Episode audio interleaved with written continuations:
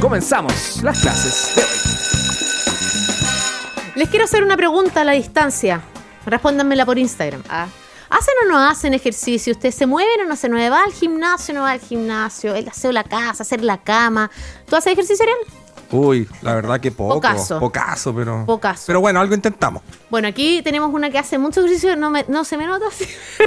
Pero me va harto, les juro que sí. Por- Ya, eh, y- para eso fueron a la radio, no te, no están viendo. No, eso es lo bueno. eso es lo- tal cual. No se metan a mi Instagram. Ah. Oye, aquí comienza em, Bienestar Emprendedor, liderado por la cofundadora y directora de Neocer, el Centro de Medicina Funcional y Estilo de Vida, la doctora y profe Paulina Vega Muñoz. Profe, llegó. Yes. Trotando, corriendo. Trotando. Claro.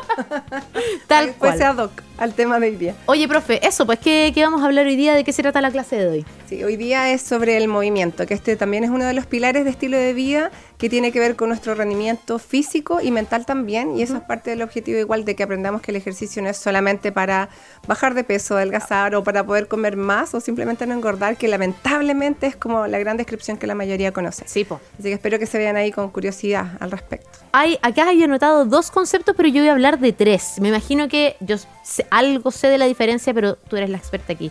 Diferencia entre actividad física, ejercicio y yo le agrego deporte. Ah, buena, buena. Sí. Sí, ¿No? Sí, de todas maneras. Ese- ¿Cuál es la diferencia entre las tres? Yo hago deporte, yo hago ejercicio, hago actividad física, entreno, que también es un término que ya no voy al gimnasio, uno va a entrenar. Sí, suena ¿no? mejor. Suena mejor, suena muy todo cool e instagramable. Si no, preguntémosle Sí. al Pancho que está allá adentro. Oye, ya, la diferencia entre esos tres conceptos, profe, Sí, expliquemos el mira, la actividad física es lo que la gente subestima ¿eh? y debemos valorar más, que finalmente es el movimiento todo el tiempo, desde lavar los platos, hacer la cama, el simplemente trasladarnos caminando de un lugar a otro, eso ya es actividad física. Subir las escaleras. Subir las escaleras. Todos hacemos actividad física la mayoría del tiempo. Y el ejercicio planificado ya es un ejercicio que tiene objetivos y que uno lo va modificando según también cómo vaya evolucionando y las necesidades de cada uno. Donde es ahí eh, donde hay más objeciones, ¿cierto?, de las personas para poder realmente empezar a hacer ejercicio planificado. Entonces, acá la idea es que sepamos que la actividad física es un básico que nos va a dar muchos beneficios porque finalmente nuestro cuerpo está hecho para moverse, genéticamente hablando. Cuando nosotros elegimos el sedentarismo, no, le estamos, no estamos respetando nuestra genética humana, lo cual es muy grande porque nosotros necesitamos que nuestro ADN, ah, hablando de ADN, el ADN, esté suficientemente sano, eh, que no tenga modificaciones negativas que finalmente impulsan al envejecimiento celular.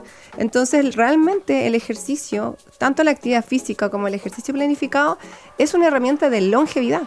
Y de hecho el músculo es tu gran órgano para la longevidad y eso lo tienen que entender todas las personas. Por eso también tiene relaciones con el rendimiento incluso mental, ya que los ejercicios requieren en el fondo transmisión neurológica, transmisión en tus neuronas, en tu cerebro. Tú nunca te cuestionas por qué puedes bajar una escalera corriendo. ¿De dónde sacas esa estabilidad? ¿De dónde sacas esa coordinación? Todo eso tiene que ver con tu cerebro.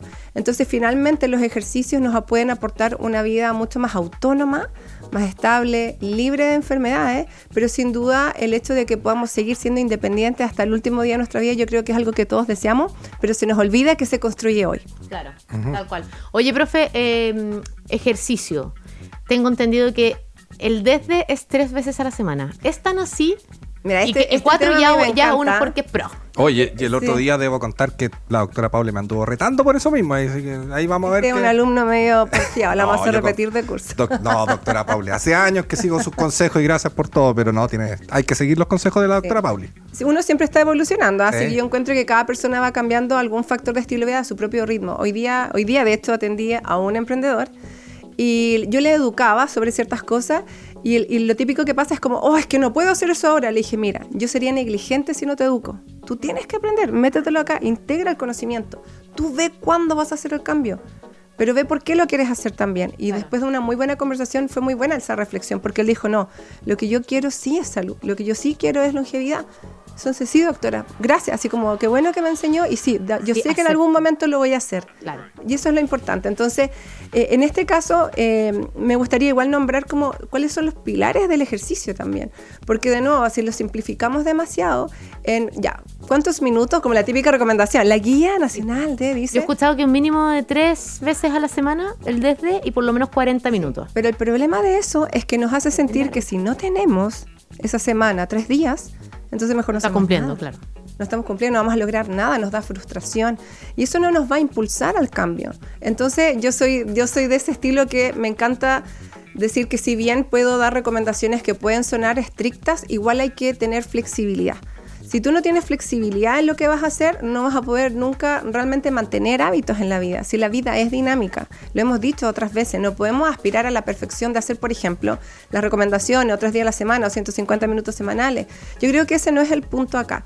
Yo creo que lo más importante es entender por qué tenemos que hacerlo, que como dije que esto es un básico para la longevidad que está en nuestro ADN y que hay ciertos pilares que nosotros debemos conocer y cada uno verá cuánto tiempo tiene o cuánto tiempo está dispuesto a hacerse, porque realmente eso es lo que hay que hacer, hay que hacerse el tiempo, ¿ah? porque el tiempo todos los días tiene lo mismo y somos nosotros quienes distribuimos finalmente esas horas. Entonces, el ejercicio tiene ciertos pilares, uno de ellos es poder tener eh, algunos pilares como la estabilidad, la fuerza y también lo que es toda la parte cardiovascular. Antes la gente se mataba trotando, haciendo cardio, una hora y media, una hora, perdía mucho tiempo. Y hoy en día los estudios han demostrado que eso no es lo, más importante, ¿ya? La fuerza es una de las cosas más importantes porque entrenar fuerza va a crear musculatura. Y el músculo, como dijimos, es este gran órgano longevo. Y además la estabilidad es lo que te permite finalmente ejercer la fuerza. Si tú haces ejercicio que te ayuden a la coordinación, a la elongación, a la movilidad, tus músculos van a responder mejor. Significa que si yo estoy todo el día con una mancuerna tratando de crecer un solo músculo, no estoy trabajando estabilidad. En cambio, si yo hago ejercicios con todo mi cuerpo, como lo harías, por ejemplo, en la naturaleza, tratando de recolectar algo, de cazar algo, de estar agachándote en, en cuclillas, pasando por las tierras, qué sé yo, eso también trabaja tu estabilidad y además trabaja tu cerebelo, tu cerebro, porque para coordinar, por ejemplo, un movimiento que es por un lado y después por el otro, tú tienes que trabajar el equilibrio.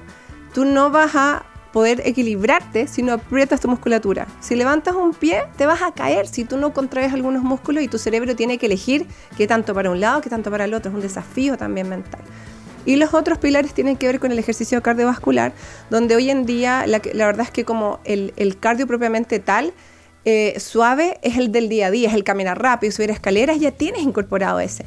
Y un poquitito más de un cardio de alta intensidad. Significa que cada cierto tiempo, en menor grado, puedas desafiar a tu corazón, desafiar tu respiración, como le llaman los intervalos, de, alta intensidad, ya que son esos que realmente no podrías hablar, para hacer ese cardio. Corres, corres, corres, esos piques, por ejemplo, que hacen muy, muy bien también. Que cabe mencionar para quienes nos están escuchando que tampoco es apto para todos porque lo que tienen problemas al corazón, tengo entendido que no se les recomienda tampoco acelerar la cuchara.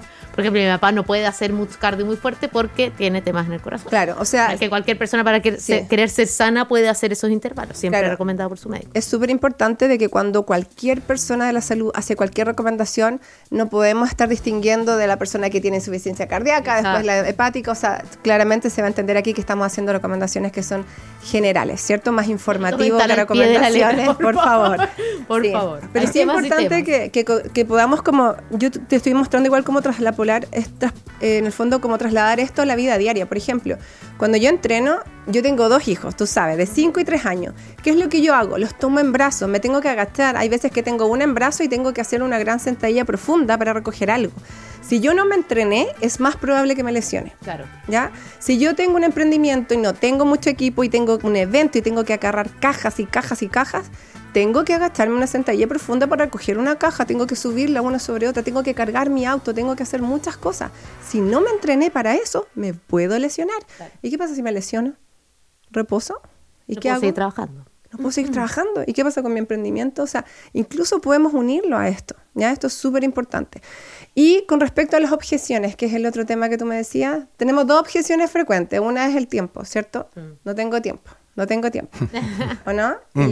yo creo que esta es la más común entre todos los emprendedores. Pues, entre todos. Y la otra objeción es que eh, es incómodo. Sabes que me la dicen un montón. Doctor, es que me carga tener que cambiarme de ropa para ir a hacer ejercicio. Doctor, es que me, carga, sudar. Me Pero también es parte como de, un concepto cultural que uno para hacer quizá una actividad física tiene que tener una ropa especial, técnica. Sí. Pero sabes que yo creo que tiene que ver con el concepto de incomodidad, porque a nosotros nos incomoda en general. Hoy en día, con todas las comodidades que tenemos, nos incomoda todo. Nos incomoda el frío, nos incomoda el calor, nos incomoda cualquier cosa que nos saca de nuestra rutina. Claro. entonces nos incomoda meditar porque estamos tan ocupados pensando en muchas cosas que cómo voy a parar a meditar. Nos incomoda parar, especialmente si vivimos una vida acelerada, ¿ya? Entonces, que levante la mano el que vive una vida acelerada. Entonces, eh, es súper importante ver que esto igual es un trabajo mental, ¿ya? Así que superar la incomodidad es necesario si tú quieres una vida realmente óptimamente saludable y el tiempo hay que hacérselo. Y acá la pregunta, antes, Caro, de decir, esta es la recomendación, la pregunta es, Caro, ¿cuánto tiempo tendrías tú para dedicarle? Y según esa distribución empezamos a armar algo y que quizás probablemente va a crecer, porque cuando uno empieza a ser constante, esto el cuerpo lo empieza a pedir y lo empieza a normalizar y empieza a no normalizar el sedentarismo. Y lo bueno es que también hay alguna estrategia, y aquí te voy a dejar un solo tip, que es súper novedoso, que poca gente conoce. A ver. Que tiene que ver especialmente para las personas que sí o sí tienen que estar sentados. O sea, tienes reuniones cara a cara, o sea, realmente tienes que estar ahí. Eh, yo les he contado otras veces que igual hay opciones de tener escritorios que se suban todo, pero hay un estudio que salió que si tú al estar sentado con la rodilla flectada, haces este ejercicio de levantar los talones, como ponerte en punta y contraes las pantorrillas, e incluso es una estrategia metabólicamente muy buena y tu glucosa en sangre ayuda a que se regule, se regula tu glucosa en sangre gracias a este ejercicio, así que incluso si tienes que estar sentado, no hay excusas para hacer algo bien bueno para tu cuerpo. Ya saben entonces el dato de la semana para que se luzcan en el almuerzo del domingo a levantar los talones cuando estén sentados. Doctora Paulina Vega, me encanta el tema. Lamentablemente el tiempo nos ganó nuevamente. Rápidamente, Instagram donde pueden seguir informándose sobre esto. Sí, siempre en Derea Paulina Vega y además Neocer Chile y tienda Neocer donde pueden seguir ahí todos los consejos extras. Paulina Vega Muñoz, cofundadora y directora de NeoCer, el Centro de Medicina Funcional y Estilo de Vida. Muchísimas gracias por gracias tu clase. Gracias a ustedes. Que estén muy bien. Chao.